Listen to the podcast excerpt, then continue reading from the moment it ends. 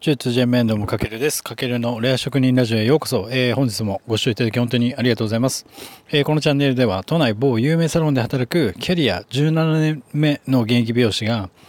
美容師の価値観や思考に革命を起こすをテーマにビジネス視点から職人力をアップデートするための学びや思考を独自の視点でお届けするそんな番組となっております。はい、皆さんこんにちは。今日は11月22日、えー、いい夫婦の日ですね。そういえばね、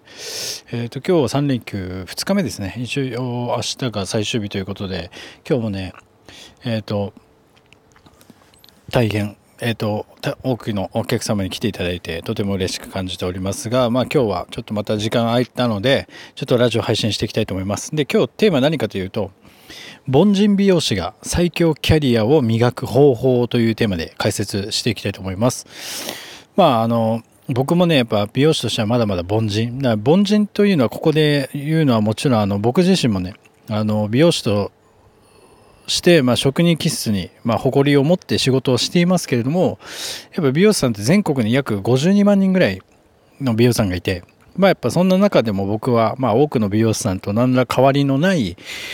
えー、と美容師なので、まあ、凡人という呼び方をここではしてますけれどもじゃあそんな中でこの子自分自身の子を最大限生かして、まあ、替えの利かない僕以外の替えの利かない希少価値の高い存在になるためにはじゃあどうするかと考えた時に、まあ、美容以外のスキルを身につける必要があるということなんですよ。で今やっぱり働き方も世の中多様化していて例えば農家の人がプログラミングの知識を掛け合わせたりだとかそれこそ寿司職人の職人さんが YouTuber だったりとかやっぱこうやってなんだろう一つの技術に縛られずにスキルの掛け合わせで会社に頼らない収入を得たり、まあ、商売人としてこう新たな稼ぎを自分で作り出したりしてる時代になりましたよね。で要は美容師もなんで美容スキル以外にこう自分の強みとなる超尖ったスキルを磨きましょうっていうのが、まあ、結論ではあるんですけれども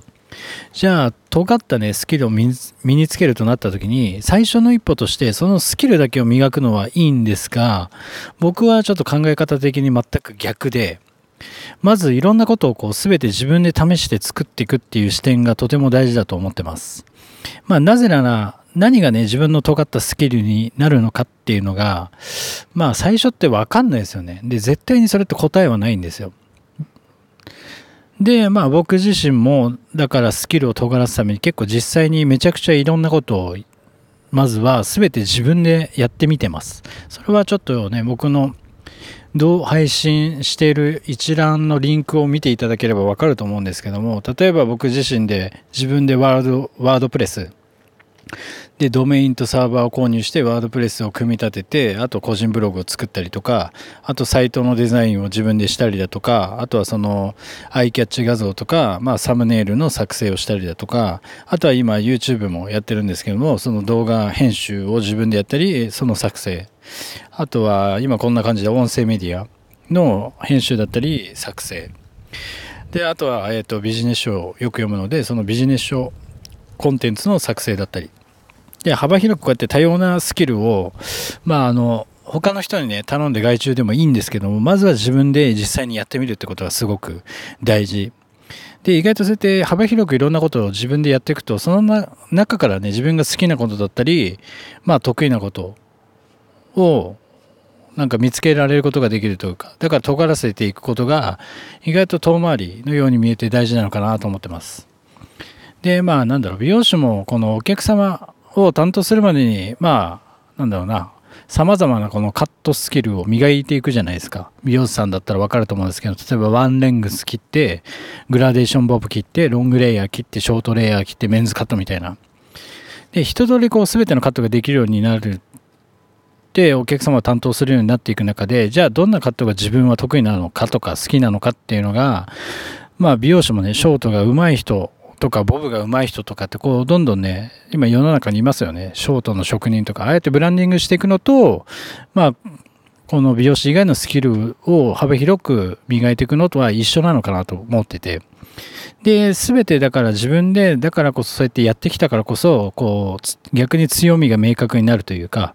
で、美容師のだからカットで言えば、得意なカットはあるけれども、それ以外でもお客様の期待に応えられるように、まあ、なりますよね。なので、それと一緒で、だからビジネス視点で言えば、まあ、自分でなんかデザインだったり、ブログ運営だったり、全てやるていくのがいいんですけども、例えばそんな中で、えっ、ー、と、動画編集は誰かに任せたいってなった時に、じゃあ外注をしたとしますよね。じゃあその時に自分が動画編集のやり方を事前にある程度知識としてとか実体験でやってた上で外注するのと、全く無知で外注するのって、あの、全然こう、外注する時の指示が明確じゃなかったりとか明確だったりとかそのクオリティの高い外注を実現するっていう差にものすごくつながってくるんですよねだからそういった意味でも幅広くまずは自分でいろんな知識というかスキルを体験するというか経験して作ってみるというのはすごく大事ですね。で、まあ、だからこそこう一つのスキルだけをいきなりこう磨きに行くよりも、だからまずは自分でいろんなことを全部自分でやってみる。というのが僕独自のちょっと意見として皆さんに共有できればと思いました。あの、本当に、ね、天才と言われる人はその一つに特化してボーンといっちゃうんですけどもやっぱもう僕もそうですけどまだまだこう美容しか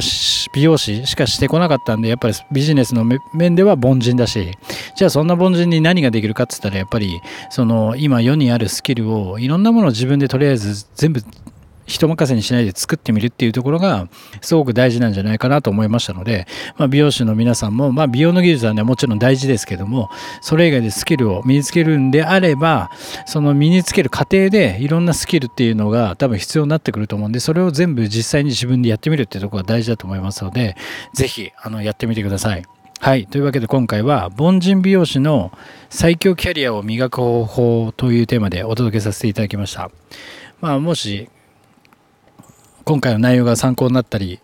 しましたら、いいね、フォロー、コメント、ぜひよろしくお願いします。あの、周りの美容師さんにもぜひ、あの、僕のラジオを拡散とか紹介していただけると僕も励みになりますので、ぜひよろしくお願いします。はい。というわけで本日も最後までご視聴いただきありがとうございます。かけるでした。いちちゃいば。